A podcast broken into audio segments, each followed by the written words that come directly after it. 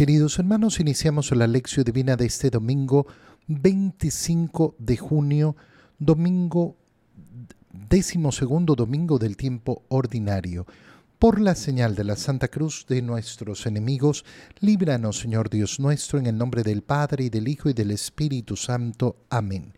Señor mío y Dios mío, creo firmemente que estás aquí que me ves, que me oyes.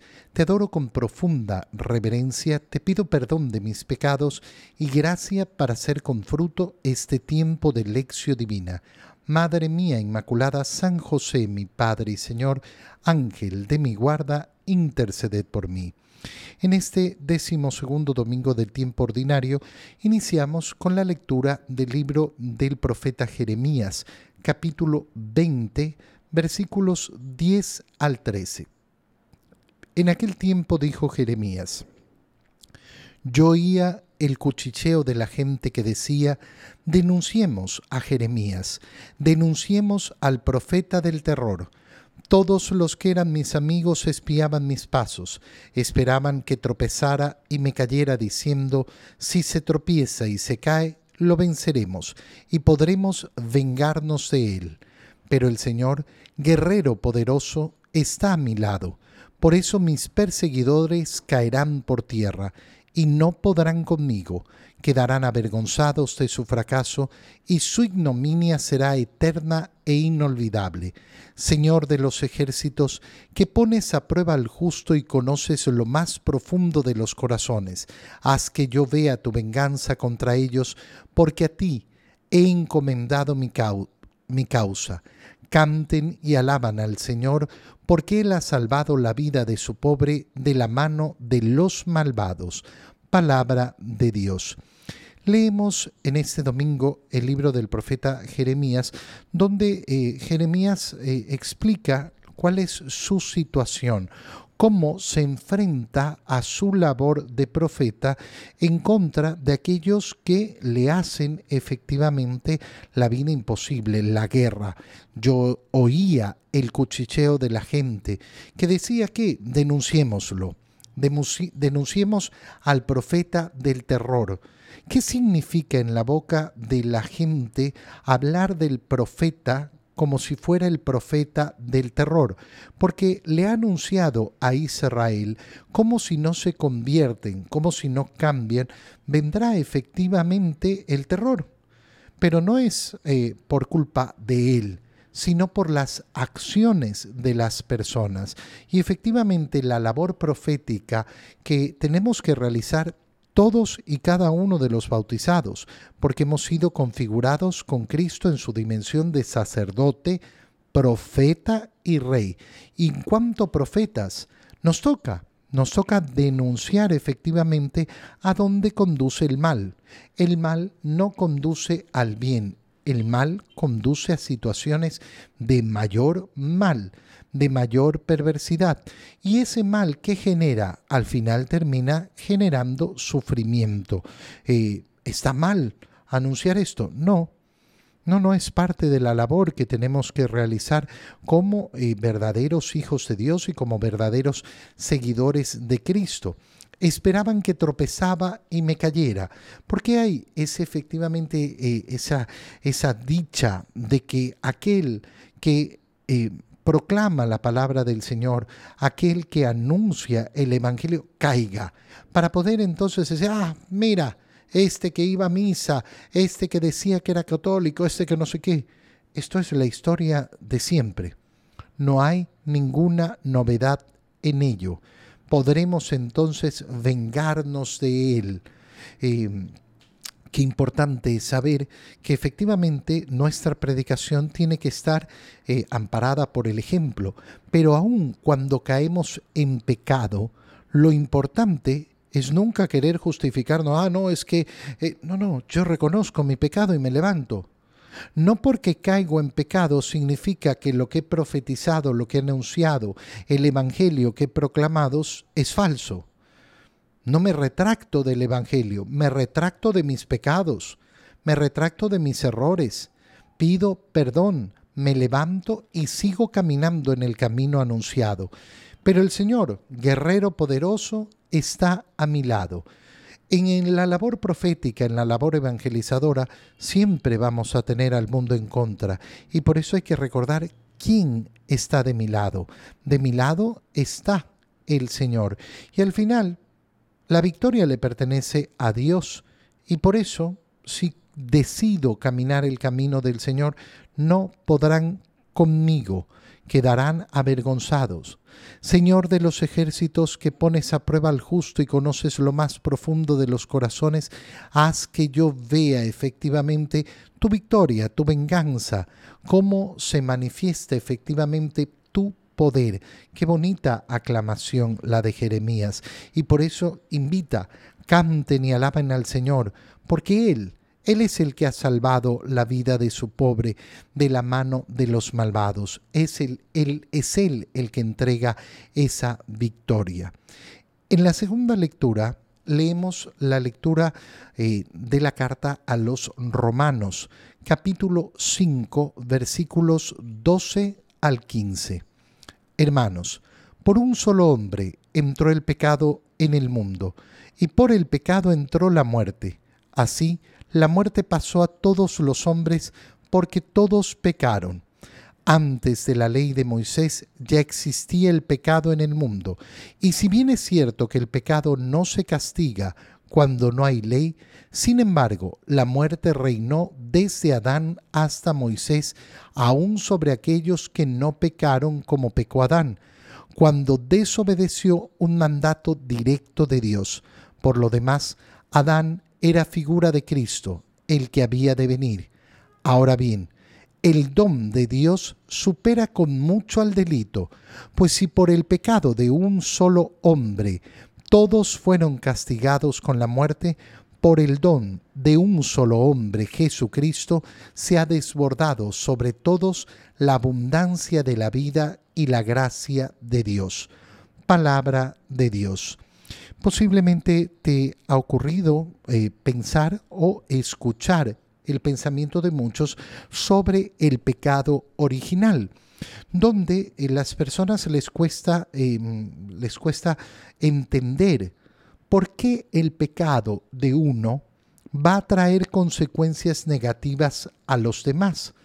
Parece una injusticia. ¿Por qué tengo que pagar yo por el pecado de otros? Pero esto que parece en una, eh, en una lógica eh, eh, judicial como algo injusto, no es en verdad una realidad ajena a la naturaleza de nuestra vida.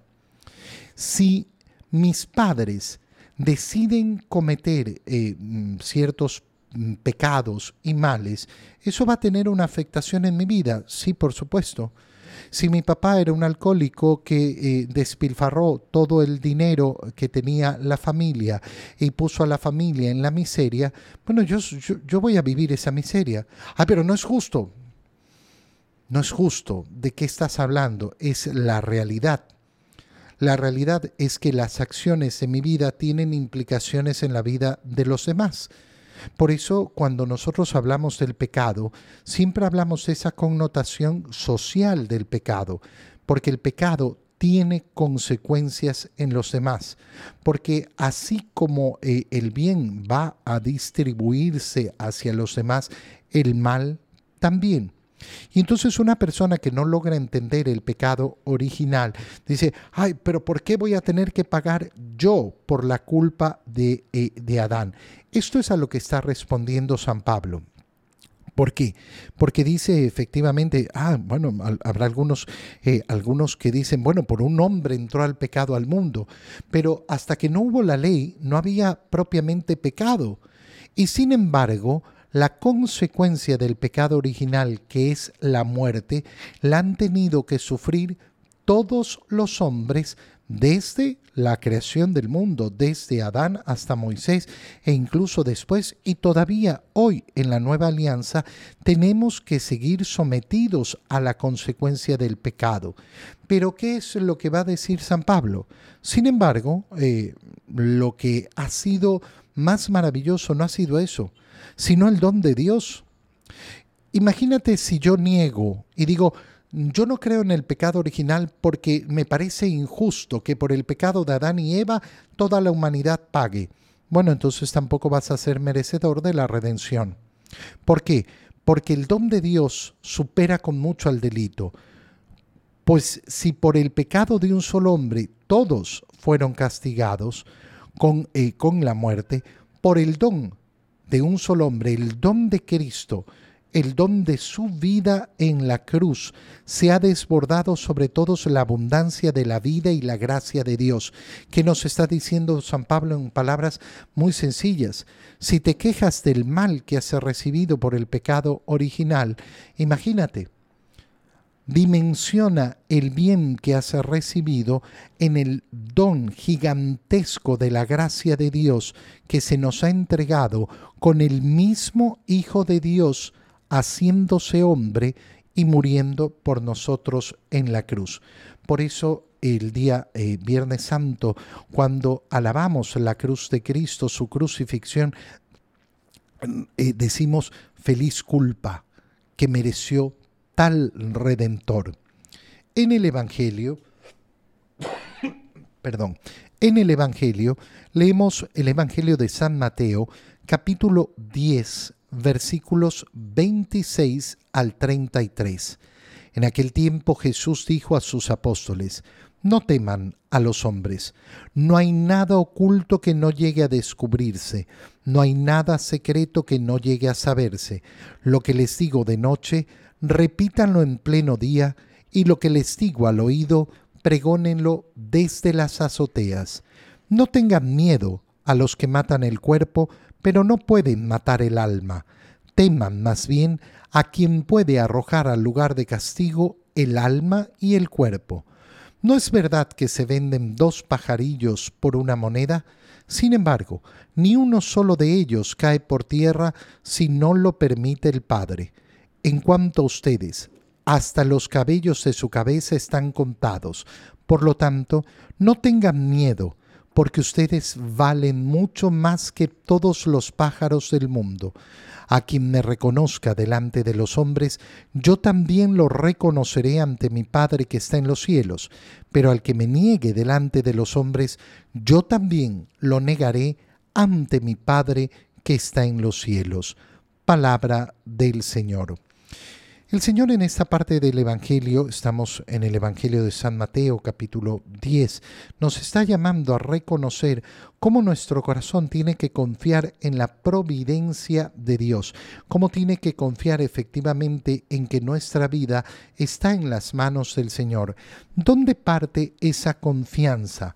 Esa confianza parte en algo que ya analizábamos esta semana, al decir hay que tener mucho cuidado con esa idea de seguridad que queremos tener. Queremos asegurar nuestra vida en este mundo, queremos asegurar el futuro y esto va a ser siempre una gran falsedad. ¿Por qué? Porque nadie nunca me ha asegurado absolutamente nada. ¿Qué va a pasar mañana? No sé. No lo sé y nunca lo he sabido. Vivir aterrorizado por lo que va a pasar mañana es vivir en una profunda irrealidad. La irrealidad de pretender que la vida humana sea otra cosa que lo que es. Nosotros solo podemos vivir momento a momento, día a día, hora a hora, minuto a minuto. Podemos hacer planes, para el futuro. Y claro, por supuesto, mi plan es llegar al cielo. Ese es el deseo para el futuro de mi existencia.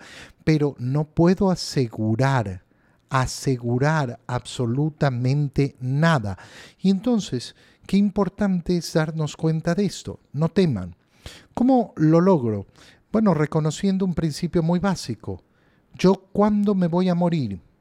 Me voy a morir el día, la hora el minuto, el segundo en que Dios lo quiera, ni un minuto antes ni un minuto después. Mi vida está verdaderamente en las manos del Señor. No teman, por tanto, a los hombres eh, eh, que nos pueden quitar la vida. No, no les teman a ellos. Eh, no teman a las mentiras de los hombres. ¿Cuántas personas viven afanadas por, es que, es que imagínate lo que dijeron de mí, lo que dijeron de mí y, y qué van a pensar y que no sé qué?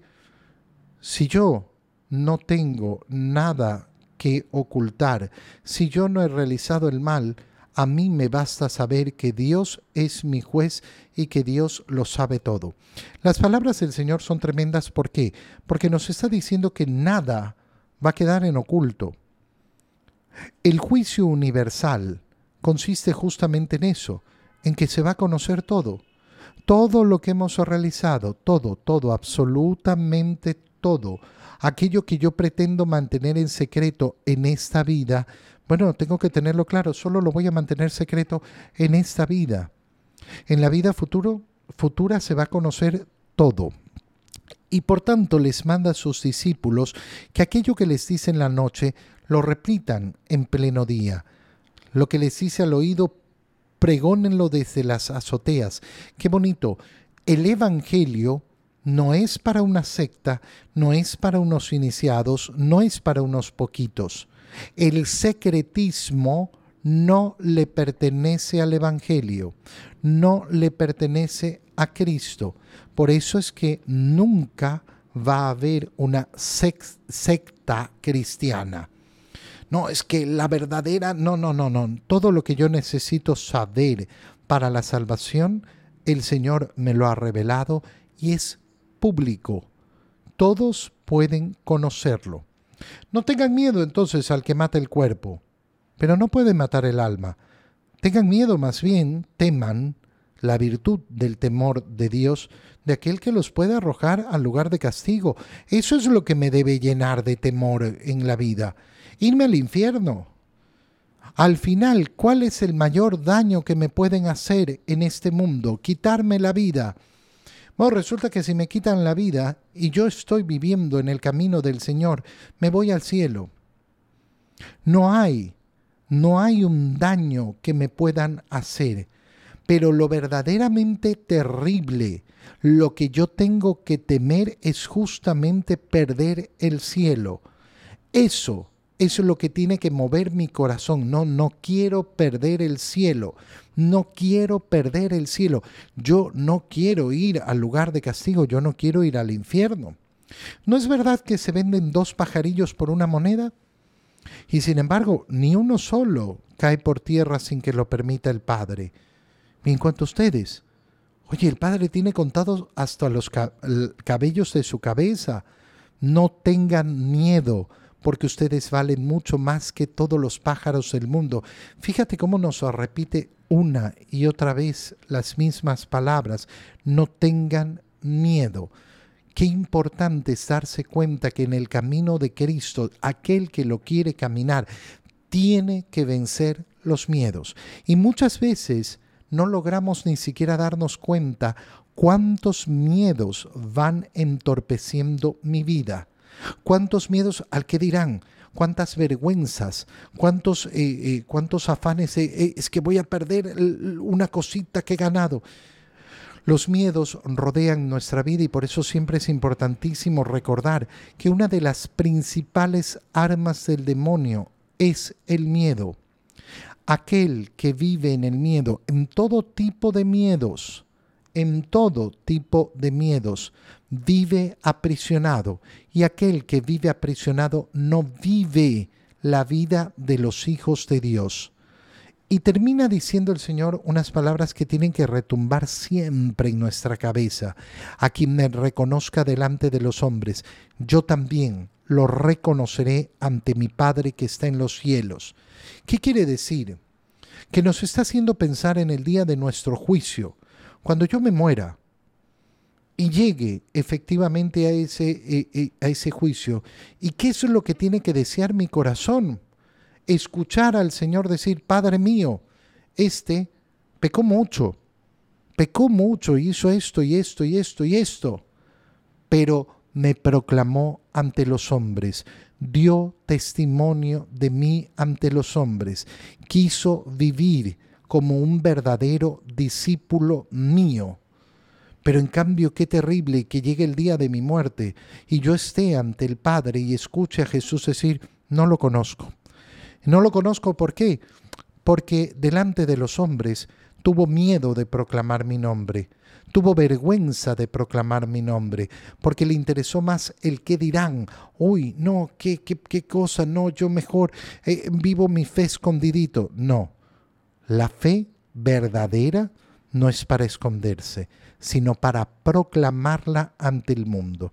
Te doy gracias, Dios mío, por los buenos propósitos, afectos e inspiraciones que me has comunicado en este tiempo de lección divina. Te pido ayuda para ponerlos por obra. Madre mía Inmaculada, San José, mi Padre y Señor, Ángel de mi guarda, interceded por mí. María, Madre de la Iglesia, ruega por nosotros. Queridos hermanos, reciban mi bendición en este día para que tengan un santo domingo en el nombre del Padre y del Hijo y del Espíritu Santo. Amén. Que tengan todos un feliz día.